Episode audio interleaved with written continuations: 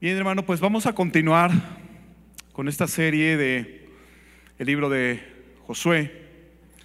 Muchas veces pudiéramos pensar, bueno, es que es un libro histórico, ya lo he leído, ya vi, vi- muchas cosas de, de Josué, pero sabes, cuando tú y yo nos adentramos en la palabra, cuando tú y yo nos vamos más profundo, encontramos todos esos tesoros, ¿no? Hemos mencionado que esos tesoros, los tesoros no los encuentras en la superficie, ¿no? Alguien recuerda la película del Titanic, ¿no? Hasta dónde se tenían que sumergir para poder encontrar esos tesoros. Así es como tú y yo tenemos que sumergirnos en la palabra de Dios para poder encontrar esos tesoros. No los vas a encontrar superficialmente, mi hermano. Esos tesoros los vas a encontrar profundo, cavando profundo. Y esta, hemos, hemos venido eh, haciendo este estudio sistemático de la palabra de Dios a través del libro de Josué.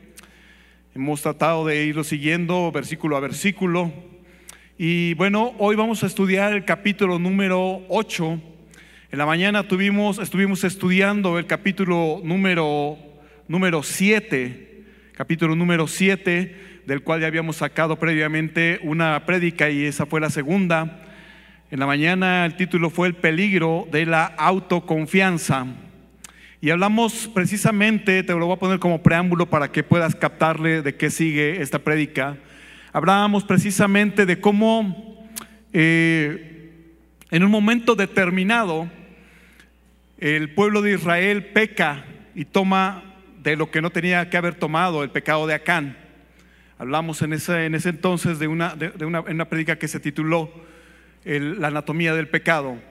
En esta prédica de la mañana estuvimos tocando el punto acerca de cómo Josué, siendo el líder que era, ¿verdad?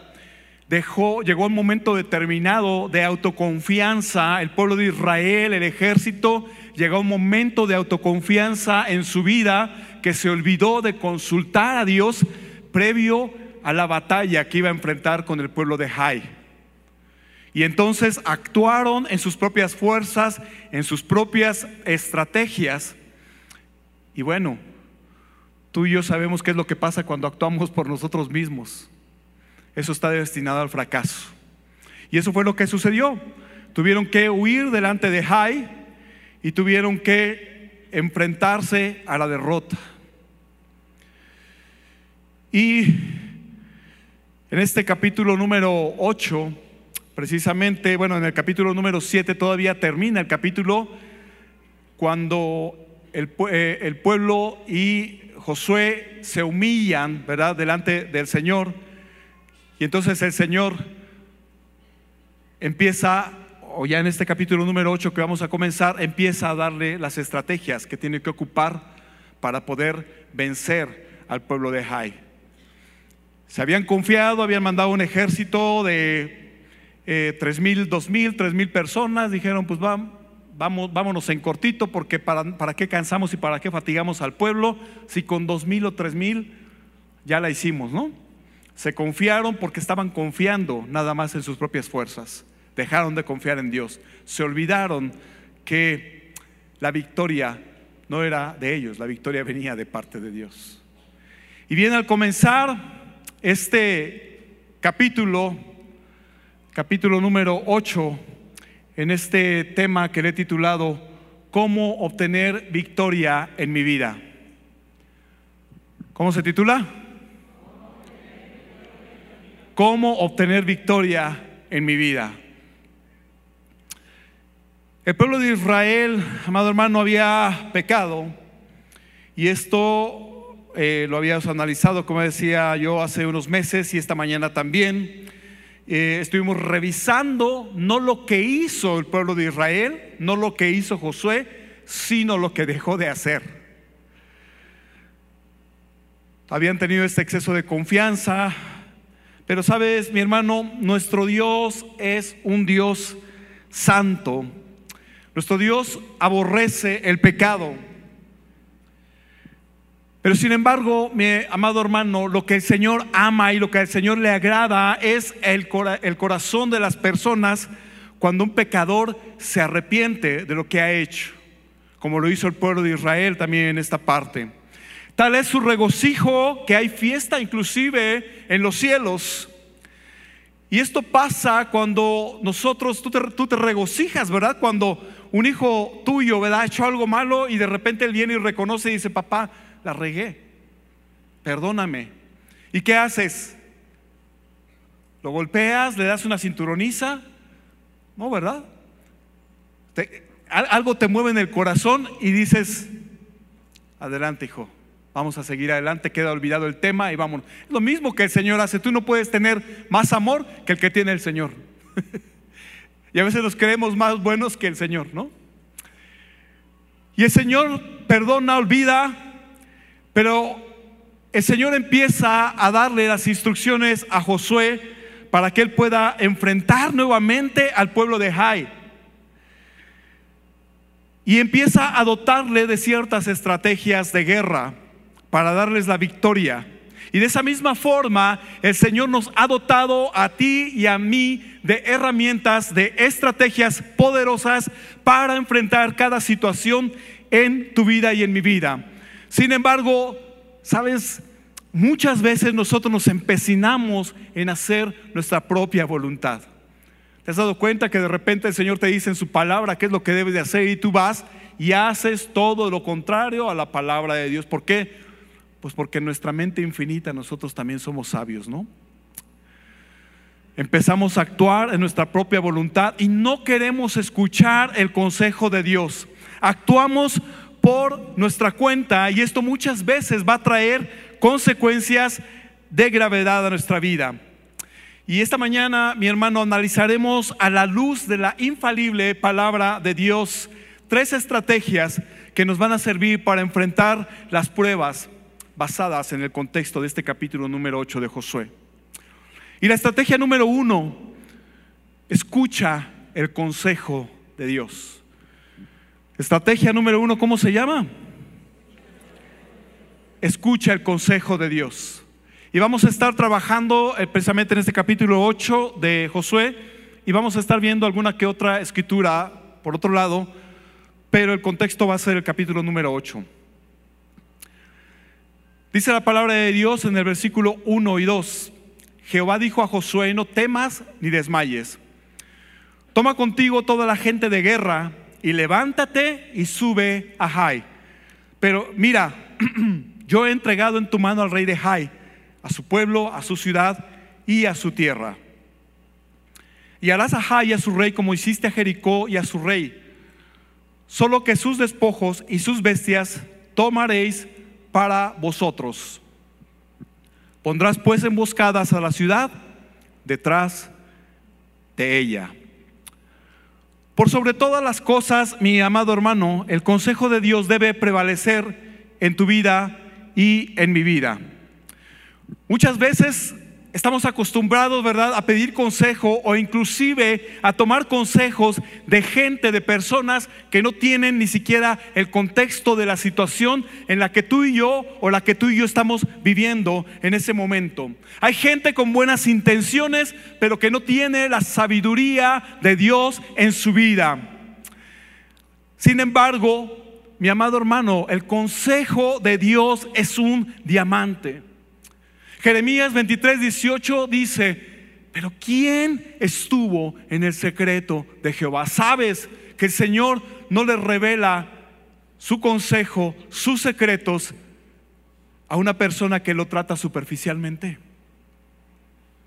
Y yo te preguntaría, tú seguramente tú tienes amigos, seguramente tú tienes gente que dices, ah, es que este es mi amigo. Pero no hay intimidad. Y el Señor te va a revelar sus secretos, te va a revelar la estrategia para tu vida, para cambiar tu vida y el contexto de tu vida, siempre y cuando haya intimidad con Él. Porque el Señor busca íntimos.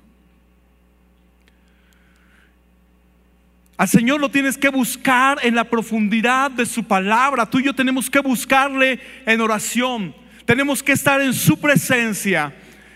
El consejo de aquellos que te rodean puede, puede ayudarte quizás temporalmente, puedes escucharlo quizás, pero muy seguramente en algún momento vas a volver a necesitar consejo. La palabra de Dios dice Proverbios, en, Proverbios 19, 21, muchos pensamientos hay en el corazón del hombre, mas el consejo de Jehová permanecerá. Cada persona, ¿verdad? Hay, hay inclusive, de repente tú estás hablando con una persona, le estás pidiendo consejo y el que está al lado, el metiche de al lado, te quiere dar el consejo, ¿no? Eh, hasta te dice, perdón, este, es que estaba escuchando lo que estaban hablando, pero este, ¿no? y te quieren dar el consejo sin saber ni siquiera el contexto, ¿no? Y, y, lo, y lo, lo más peor de todo esto es que escuchamos ahora al que te quería dar el consejo y al metiche, a la comadrita de tu mamá, a la que se fue a tomar el café en la mañana y a, meter el chisme. Ahí la estás escuchando. La palabra de Dios para la vida de Josué es la misma que le está dando en el capítulo número uno. Cuando tú lees eh, eh, en este contexto, el capítulo número uno, la palabra de Dios en el versículo número nueve, el Señor le dice, no temas ni desmayes, porque Jehová tu Dios estará contigo donde quiera que vayas. Pero y tú, y yo podemos preguntarnos en esta mañana por qué el Señor le dice a Josué, cuando él ya le había dicho en el capítulo 1, no temas ni desmayes porque yo voy a estar contigo donde quiera que vayas. Y ahorita pasa Josué esta etapa en su vida y nuevamente el Señor viene y le dice, no temas ni desmayes. Sabes, yo creo que la vida de, eh, la vida de Josué en ese momento estaba como, como quebrantada, como que él tenía miedo en ese momento, ¿no? Dios sabe, mi amado hermano, cuando en nuestra vida hay temor. En la vida de Josué, en ese momento, había pensamientos que quizás él tenía bien profundos, ¿no? ¿Y qué tal si me voy a la guerra y hay otro Acán entre nosotros? La última vez que Josué se había ido a la guerra y había estado planeando nuevamente la incursión para Jai, él había estado ignorante de lo que había pasado y había caído en derrota. ¿Cómo estar al tanto de lo que sucedía si él no lo veía? Pero, sabes, en esta ocasión era diferente. El pecado ya había sido juzgado. Ustedes recuerdan, Acán ya había sido apedreado y ya había sido quemado junto con todas, junto con todas sus chivas, ¿no? ya había sido juzgado. Y el Señor se acerca en ese momento para decirle, no tengas miedo, Josué, yo estoy contigo. Yo soy tu Dios y siempre te voy a sustentar con la diestra de mi justicia. Esta vez Dios estaba con Josué. Esta vez las cosas iban a ser diferentes. Esta vez el mismo Dios fue quien le dictó las estrategias a Josué que él tenía que ocupar para derrotar al pueblo de Jai. Sabes, amado hermano, no es lo mismo enfrentar a tus gigantes cuando vas solo que cuando tú y yo estamos caminando de la mano de Dios. Sabes que cuando tú actúas en tus propios pensamientos, en algún momento vas a caer. Pero cuando tú te agarras de la mano del Señor, quizás vas a tardar, quizás van a pasar cosas, pero esas cosas te van a sacar a flote más adelante. El Señor te quiere enseñar algo. Él nunca te ha dicho que no vayas a pasar pruebas, mi hermano. Ay, Señor, pero tú dijiste que siempre ibas a estar conmigo. Pues estoy contigo, dice el Señor. Dice la palabra de Dios, cuando pases por el fuego, ninguna llama arderá en ti. O sea, no te está diciendo, conmigo no vas a pasar por el fuego. Conmigo no vas a pasar por las aguas. No, la palabra dice cuando pases porque es una seguridad. Es una seguridad. Que en un momento determinado tú y yo vamos a pasar por el fuego. Que en un momento determinado tú y yo vamos a pasar por las aguas. Pero el Señor te dice, cuando pases yo voy a estar ahí. Y yo te voy a dar las estrategias para que salgas de ahí. Mi diestra te va a sustentar, mi diestra de poder va a estar contigo.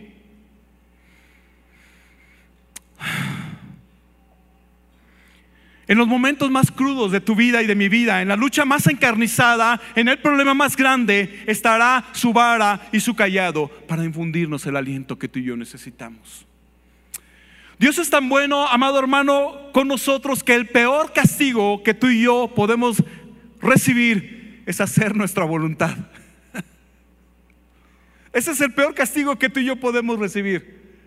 Que el Señor te diga, ok, Gabriel, ya te dije que no es por ahí, pero tú quieres seguir picando piedra por ahí. Ya te dije que no es en ese momento, pero tú quieres que se haga en este momento. Ya te dije la forma, pero tú lo quieres hacer a tu manera.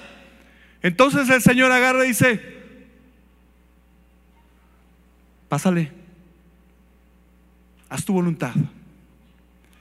Y eso es lo que tenía el corazón de Josué. Josué no había consultado al Señor. Y el Señor, sale, haz tu voluntad. Y Josué se dirigió totalmente y cabalmente a la derrota. Echa un vistazo ahí al capítulo número 7. Dios le dejó hacer su voluntad. Él no necesita mandarte un rayo. Él no necesita llevarte hasta un precipicio. Simplemente te deja y nos deja hacer nuestra voluntad. Y allí vas a hallar castigo para tu vida. ¿Y sabes qué es lo que va a pasar? Dicen por ahí, vamos a regresar con, con el rabo entre las patas. Nuevamente ah Señor, me equivoqué. Aleluya. Porque sabes, cuando tú y yo no estamos consultando al Señor, nuestra vida se dirige directamente hacia un precipicio. Proverbios 14, 12 dice, hay camino que al hombre le parece derecho, pero su fin es camino de muerte.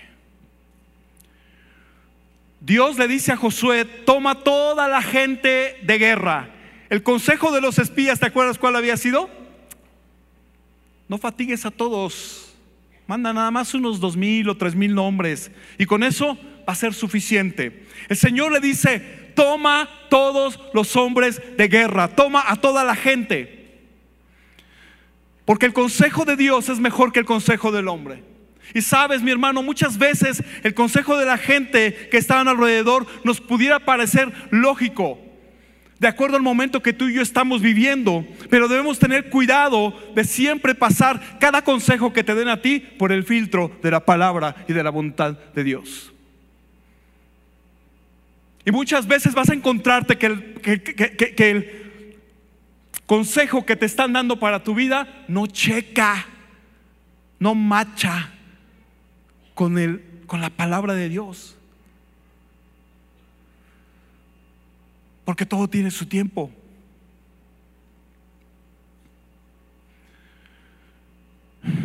Los planes de Dios, amado hermano, se cuecen. ¿Qué alimento se cuece poco a poco? ¿Han visto ustedes la carne? ¿Y si, qué le pasa cuando la, metes al fuego, así a todo el fuego? ¿qué le pasa? Se quema por fuera, ¿no? Y se desjuga. ¿Y de adentro cómo queda? Cruda y no se cuece. ¿Sabes? Los planes de Dios para tu vida y para mi vida y el consejo de Dios para nuestras vidas se cuece poco a poco. En este mundo, en esta tierra, en este momento, todo el mundo quiere hacer las cosas a su manera y las quiere hacer de forma express, ¿no?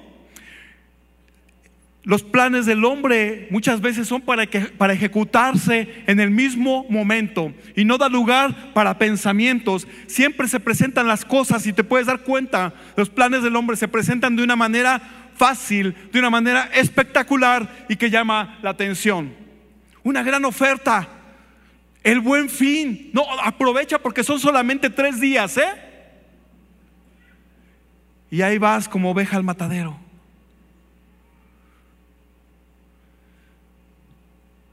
Es que quiero ver cómo las águilas ganan el campeonato en una pantalla gigante. Y hasta le dices a tu esposa, ya me vi.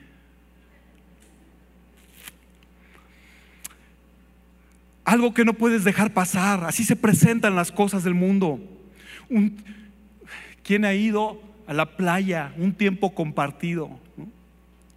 Ah, no, le invitamos, le, invitamos como si de veras fuera fueran tan espléndidos, ¿no? Le invitamos a una comida, a un desayuno, lleve a sus hijos, va a haber albercas y todo.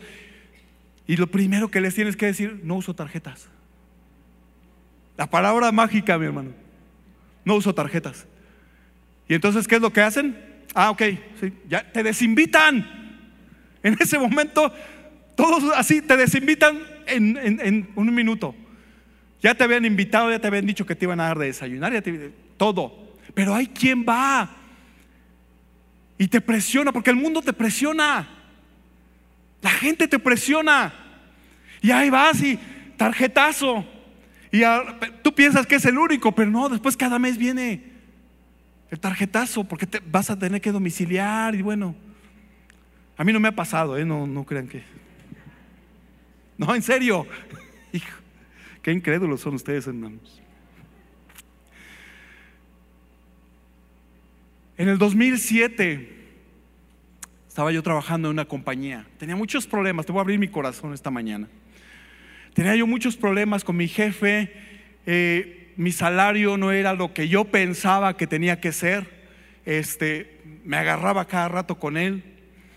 Y, y yo recuerdo que hubo un domingo en el cual fuimos a la iglesia, estábamos en otra iglesia. Me acuerdo que fuimos a la iglesia y yo estaba desesperado, tenía tantos problemas eh, y, me acuerdo que ese día pedí una audiencia con, nuestro pastor. Y el pastor le platiqué, yo me acuerdo que solamente me senté, mi hermano, le empecé a platicar tantito y me solté chille y chille y chille, así como la chilindrina.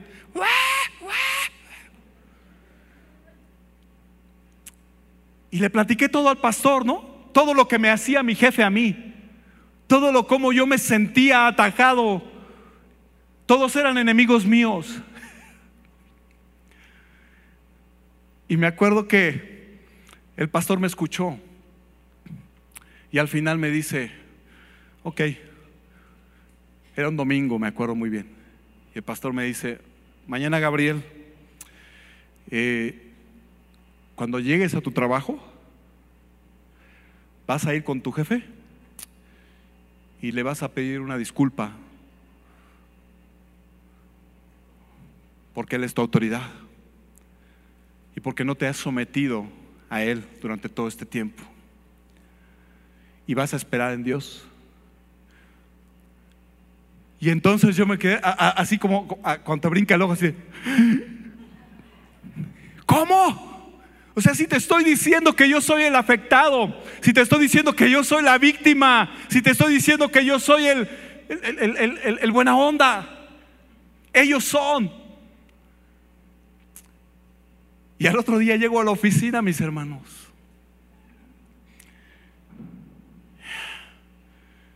Me acuerdo que llegué, prendí mi computadora y me puse a orar y empecé.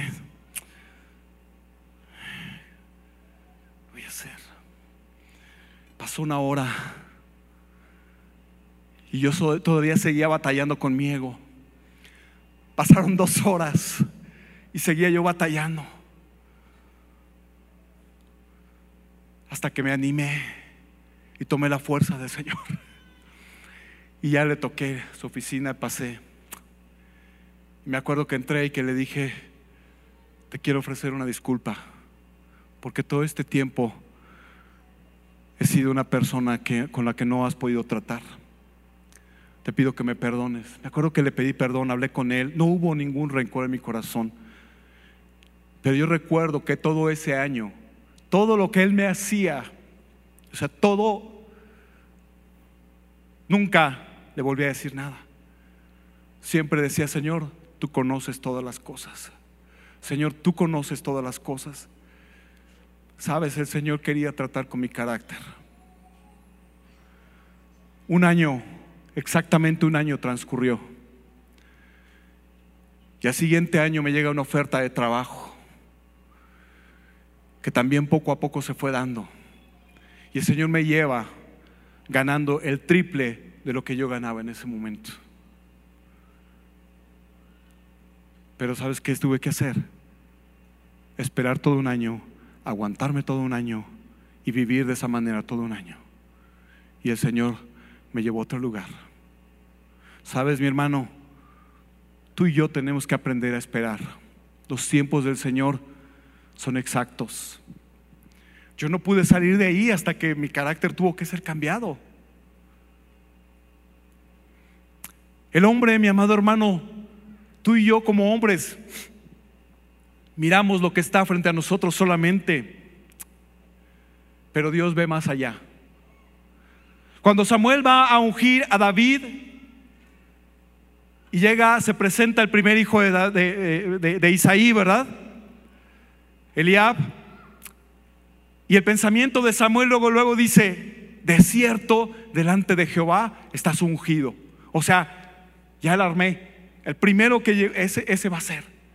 Y el Señor le dice a Samuel, espérate, cálmate, tranquilo. No mires a su parecer, ni tampoco lo, lo que es grande de su estatura, porque yo lo desecho. Porque Jehová no mira lo que mira el hombre, pues el hombre mira lo que está delante de sus ojos, pero Jehová mira el corazón.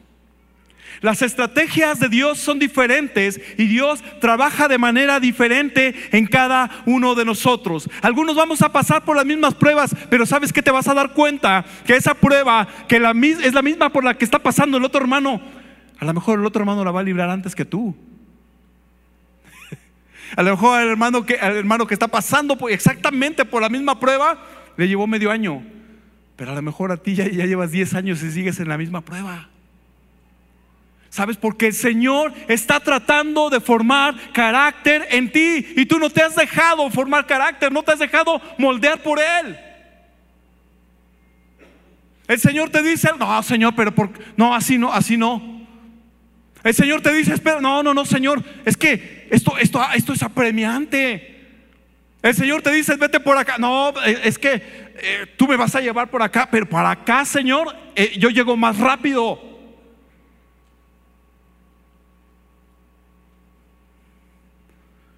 El Señor está tratando con tu carácter, mi hermano. Y es ahí cuando muchos se preguntan, ¿por qué a mí? ¿Por qué a mí? Las pruebas te van a llevar a desarrollar ese carácter en tu vida te va a llevar a desarrollar también la paciencia y la fe que tú requieres, de acuerdo a lo que dice la palabra en el libro de Santiago capítulo 1. Amado hermano, Jesús mismo utilizó métodos diferentes para sanar. A unos les dijo, tus pecados te son perdonados y sanaron. A otros solamente los tocaba y sanaban. Imagínate, a otro escupió en la tierra, hizo lodo, se le untó en los ojos y este sanó. Entonces hay diferentes estrategias para ti y para mí. Dios tiene distintas maneras de trabajar en tu carácter y en el mío. Pero ¿sabes qué? Son sus estrategias y no las nuestras las que nos van a llevar a la victoria. Mira el que está al lado, ¿ya oíste? No soy yo, ¿eh? Mira, hay iglesias inclusive que toman copias o modelos de otras, ¿no? Pero, por ejemplo, eh, eh, aquí, ¿no? Nuestros pastores, ¿verdad? Oran y cada año tienen, una estrategia diferente y cada año se desarrolla el, el devocional, ¿verdad? Con una estrategia diferente y ese año todo estamos trabajando en una estrategia diferente.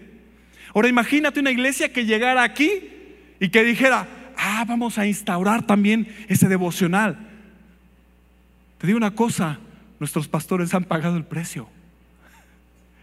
Y el Señor les ha revelado esas estrategias. La estrategia que a ellos les está funcionando no es para otra iglesia, lo que le está funcionando a tu hermano no te va a funcionar a ti porque tú tienes que pagar tu precio, porque tú tienes que buscar a Dios, porque tú a ti el Señor te tiene que decir qué estrategias vas a ocupar.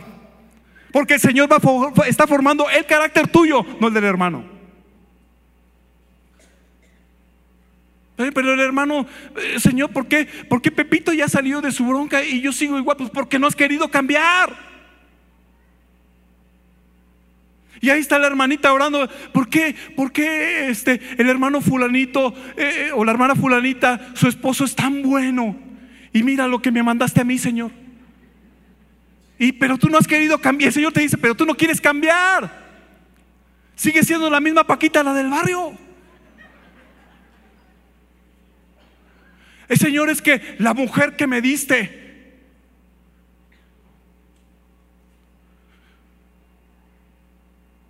dice la pastora, ¿no? Este, como dice el, el, hombre de repente dice, ¿no? La mujer que me tocó, ¿te tocó? Pues ¿qué fue rifa o qué?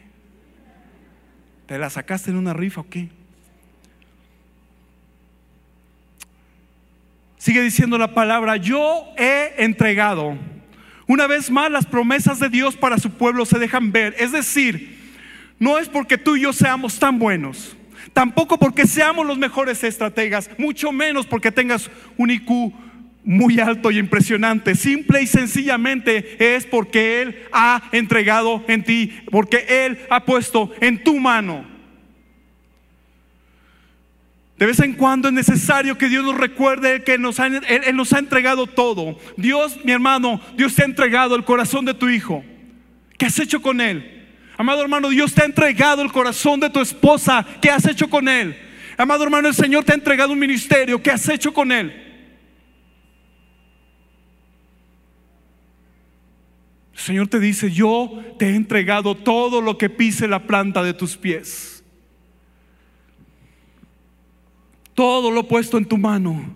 Yo lo he entregado ahí. Hoy el Señor te sigue diciendo lo mismo. No temas ni desmayes, Gabriel, Juan, ponle tu nombre, Pepe, Lupe. Yo lo he entregado, pero entrégame todo a mí. Entrégame tu ansiedad. Entrégame tu carácter. Entrégame tu esposo. Entrégame tu familia.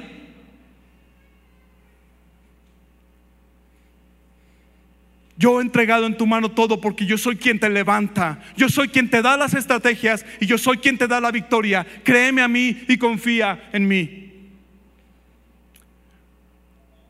Punto número dos, o estrategia número dos, pon en obra lo que Dios te ordene. Todo comienzo es una nueva oportunidad para hacer mejor las cosas. Una vez que hemos cometido un error tú y yo y hemos fallado, esto te debe llevar a la reflexión. Esto nos lleva a levantarnos nuevamente. Y, amado hermano, ya hemos dicho en varias ocasiones que se vale tropezarse, se vale caerse, pero te tienes que volver a, levantar. No se vale quedarse conmiserándose de uno mismo. No se vale quedándose, eh, quedarse lamiéndose las heridas. Todos nosotros somos seres falibles. En algún momento vamos a fallar, mi hermano. Pero la pregunta, ¿qué aprendimos de nuestras fallas? ¿Hacia dónde nos llevaron nuestros errores?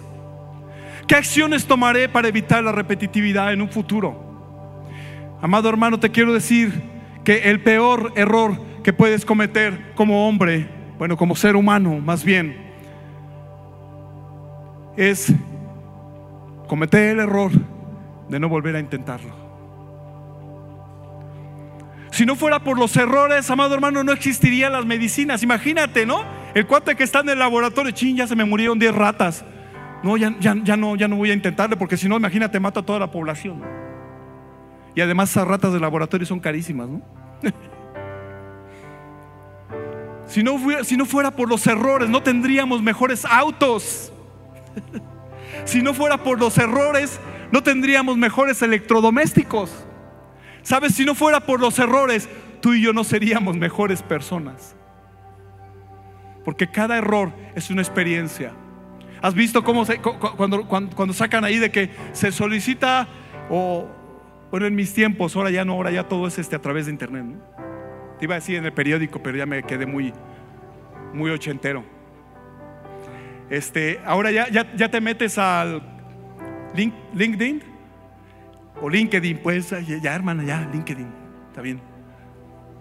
Que yo, mi, inglés es más bostoniano. Y entonces te, metes y ahí te dice todo lo que, lo, que se requiere, ¿no? Y entonces experiencia, experiencia se traduce como errores. ¿Tú crees que una compañía va, imagínate esta, ¿no? De que cuando te hacen la entrevista, ¿y, qué experiencia tienes? No, nunca he cometido un error. Ah, chihuahuas.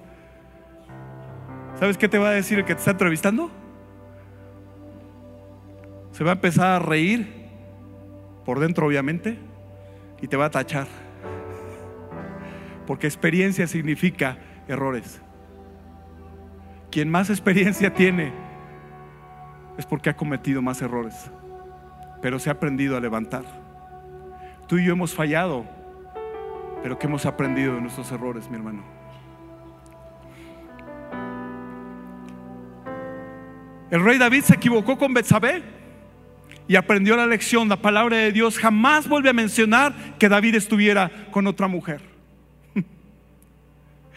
El rey David se volvió a equivocar cuando censó al pueblo, porque al censar al pueblo él había, o censar al pueblo significaba ver con cuánta gente de guerra se contaba. Y Dios es el que pelea nuestras batallas, aun cuando fueran 100 o 200 guerreros los que tuviera David, el Señor le hubiera dado la victoria. La vida cristiana, mi amado hermano, es una serie de nuevos comienzos. Cada comienzo nos brinda la oportunidad de ver en su esplendor la misericordia de Dios extendiéndose hacia nosotros. Tal es su amor que cada día al amanecer la misericordia de Dios es nueva, se ha renovado. Hay una nueva oportunidad de arrepentirse y hacer las cosas a la manera de Dios. El Salmo 37, 23 dice, por Jehová son ordenados los pasos del hombre y él aprueba su camino. Josué entendió esto y no fue tardo para obedecer a Dios, sino que de inmediato Josué viene y empieza a tomar acciones. Josué 8:3 dice, entonces se levantaron Josué y toda la gente de guerra para subir contra Jai. Y escogió Josué 30 mil hombres fuertes, los cuales envió de noche. Toda la estrategia para vencer al pueblo de Jai no nació en el corazón de Josué, no nació en el intelecto de Josué, no nació en el intelecto de algún soldado o de algún general. Todo, toda la estrategia nació en el corazón de Dios. Él sabe lo que tú y yo estamos necesitando para obtener una victoria en nuestra vida. Quizás en ese momento ellos tenían una voz audible del Señor que les decía lo que tenían que hacer. Y tú me puedes decir hoy en este día, mi hermano, yo no tengo una voz audible, pero tienes esto, tienes la palabra del Señor, la palabra escrita y venida directamente de la boca del Señor. Para que tú y yo podamos vivir una vida en victoria delante de Dios y de todos los hombres. Pero tu trabajo y mi trabajo, mi hermano, no se acaba allí. Tu trabajo y mi trabajo se trata de la obediencia. Proverbios 21, 31 dice, el caballo se alista para el día de la batalla, mas Jehová es el que da la victoria. El hecho de que toda la gente de guerra haya sido convocada, mi hermano, es un indicativo que hay batallas en las cuales tienes que ir por todo. Hay batallas en las que tienes que ocupar todo lo que tienes, en las cuales debes ir por todo, batallas grandes, batallas significativas para tu vida y para mi vida. Elías estaba ante los 450 profetas de Baal y había que entregarlo todo, había que darlo todo, porque tenían que darse cuenta que había un Dios en Israel. Y Elías clamó desde lo más profundo de su corazón, respóndeme Jehová, para que conozca este pueblo que tú eres Dios y descendió fuego del cielo. Cuando ores por tu familia, hermano, tienes que ir con todo. Necesitamos hacer oraciones que rasguen los cielos. Necesitamos hacer oraciones que no sean repetitivas ni ordinarias. Necesitamos impactar el corazón de Dios nuestro Señor. Necesitamos impactar esta sociedad con tu testimonio, con mi testimonio. Tenemos que ir por todo. Cuando Josué peleaba contra los amorreos, dice la palabra que ya se hacía tarde y en un momento dado ellos iban a escapar. Así que Josué clamó, sol detente en Gabaón y tu luna en el valle de Ajalón. Iba por todo también Josué. Pero lo más impresionante, a mí me, impresiona mucho esta palabra que dice Josué 10:12. Y no hubo día como aquel, ni antes ni después de él, habiendo atendido Jehová a la voz de un hombre, porque Jehová peleaba por Israel. Que lo mismo sea en tu vida, que no haya un día como este, ni un día después de este como este, en el cual el Señor atendió a la voz de un hombre porque clamaba por su familia. A la voz de un hombre porque clamaba por su esposa. A la voz de un hombre porque clamaba que el Señor hiciera su voluntad en su vida. La pregunta sería, ¿qué tan dispuestos estamos hoy para clamar al Señor? Cuando tú y yo comencemos a actuar y hacer cambios en nuestra vida, entonces veremos que hay cambios en nuestro entorno. Nuestro entorno va a empezar a cambiar, tu familia va a empezar a cambiar, tu trabajo va a empezar a cambiar, tu matrimonio va a empezar a funcionar de otra forma diferente, tu ministerio va a empezar a cambiar también, amado hermano. Dios estará cambiando tu derrota en victoria, porque Jesús es quien dice, no te he dicho que si crees, verás la gloria de Dios. Estrategia número tres, que tu vida sea un altar. Dios nos hizo personas, seres pensantes, con la capacidad de tomar nuestras propias decisiones, pero también con la conciencia de que cada una de las decisiones que tú y yo tomemos traerá una consecuencia buena o mala a nuestras vidas. Altar, fíjate, altar viene de una palabra bien interesante que quiere decir sacrificio ofrecimiento. Una vez que Josué obtuvo la victoria, era necesario hacer cosas diferentes a las que se hicieron la primera vez. Esta vez, cuando ellos vencen al pueblo de Jai, ellos edifican un altar. Y un altar, mi hermano, es un lugar de consagración donde el pueblo, ¿verdad? El pueblo de Israel podía demostrar su dedicación a Dios. Un altar que estaba hecho de piedras donde el hombre no había puesto su mano jamás.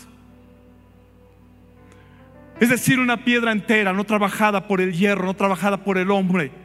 De esta manera el altar, tu vida y mi vida, tiene que ser levantada en las fuerzas del Señor y no en las nuestras.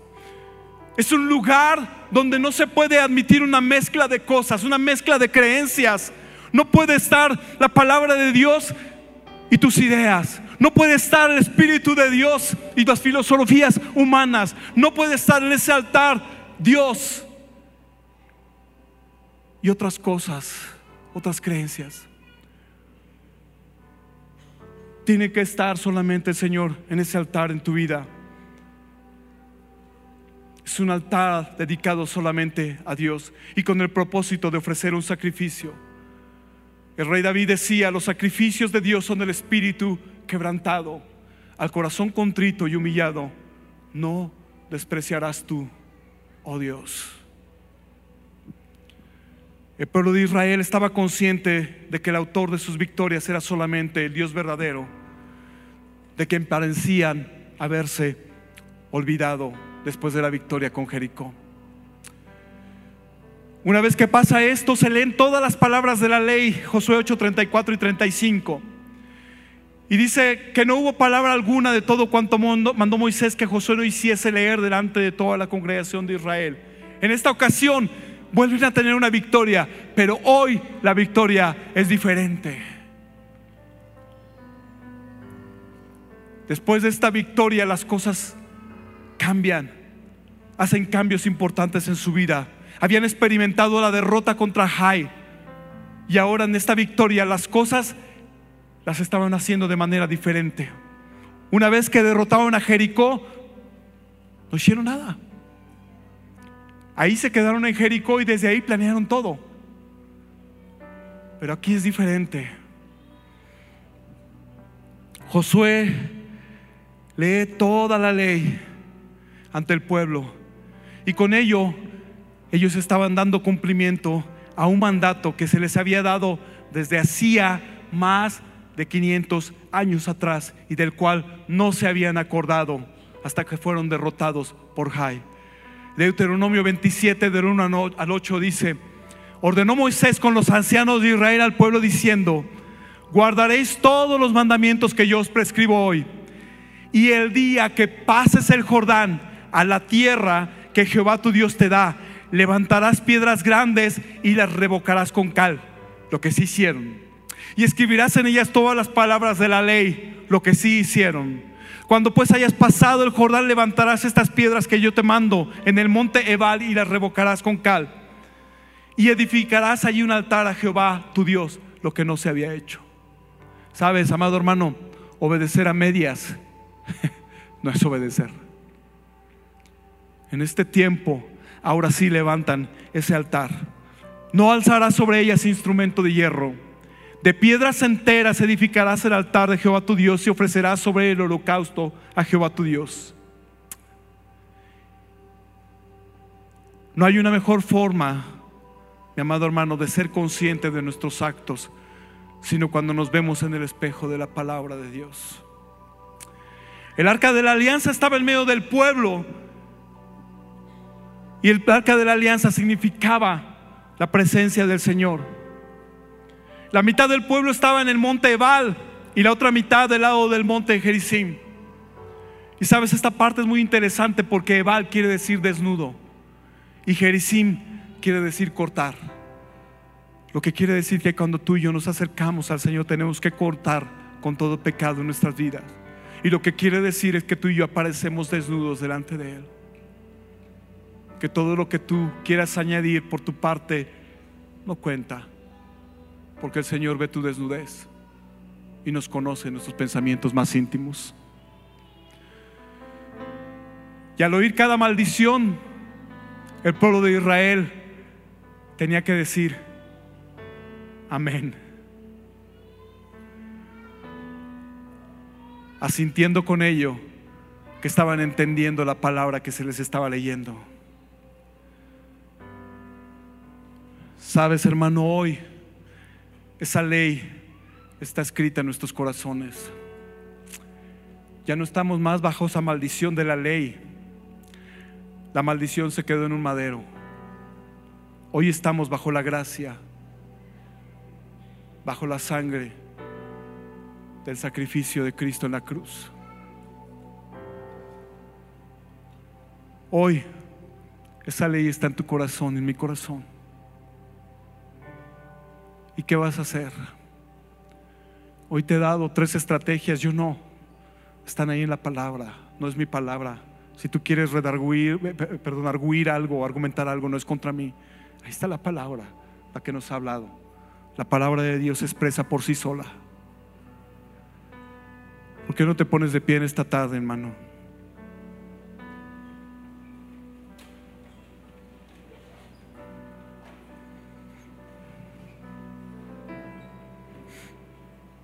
Aleluya.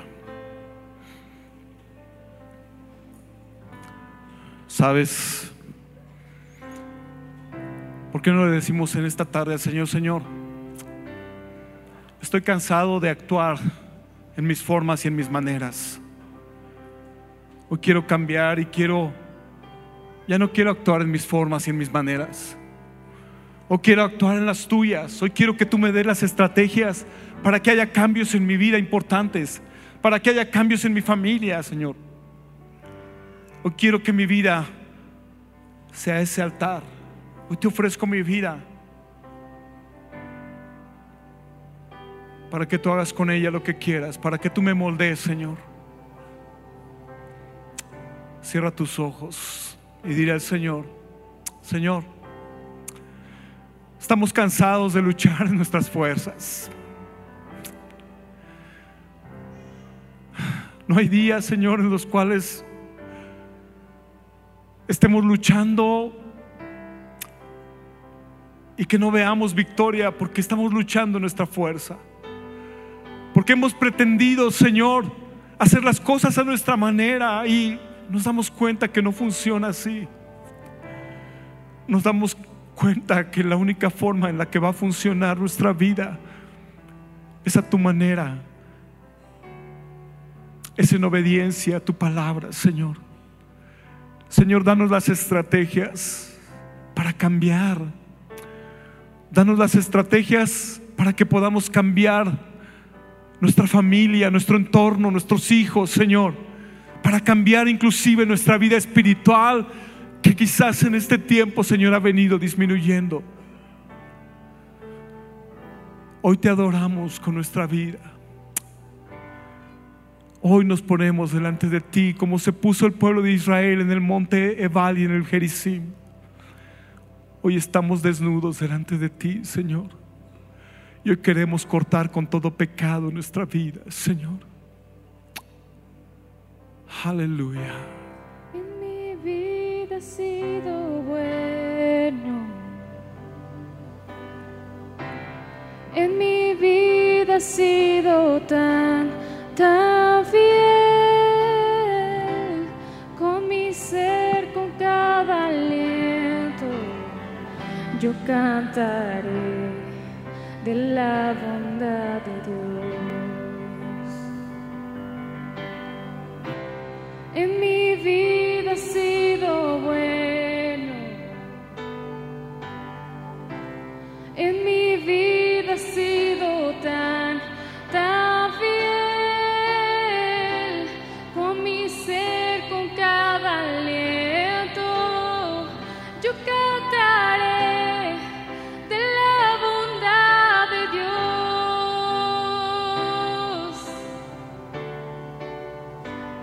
conmigo. Tu fidelidad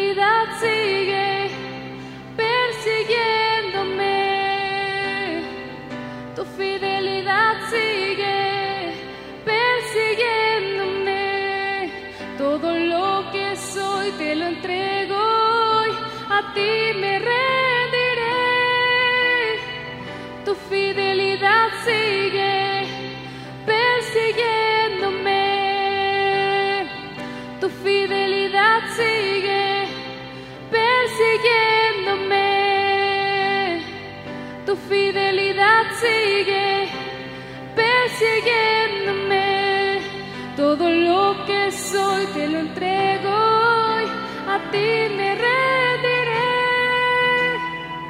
Tu fidelidad sigue